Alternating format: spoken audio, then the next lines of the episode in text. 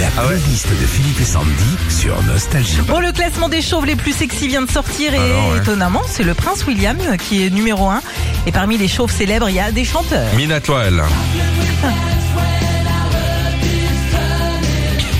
Les chauves aussi font du rock avec euh, cette chanson sortie en 87, quelques années après. Son chanteur Peter Garrett, qui Ouais. est chauve donc, est surnommé le géant vert car il est grand. Il est devenu ministre aussi de l'environnement de Bien sûr. 2007 à 2010. Bien sûr, le premier truc qu'il a fait, c'est s'occuper du maïs. REM.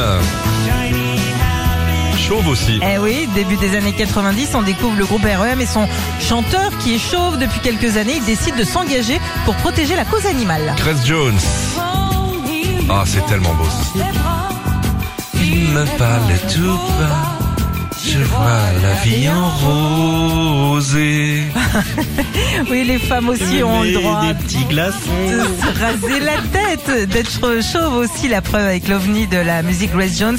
Elle dit qu'elle a choisi d'avoir euh, la tête rasée pour casser les codes et montrer que les femmes ont les mêmes droits que les hommes. Oh, sublime en plus. Ouais. hein. Je crois qu'il y a des mannequins également. Exactement. Pascal Obispo, chauve également, ça lui fera plaisir s'il nous écoute. Mais... Non, il le porte bien, ce bel Ah, homme. il hein. le porte très bien et il est passé par tous les stades capillaires. hein. Il s'est fait connaître avec les cheveux longs pour cette euh, chanson en 94.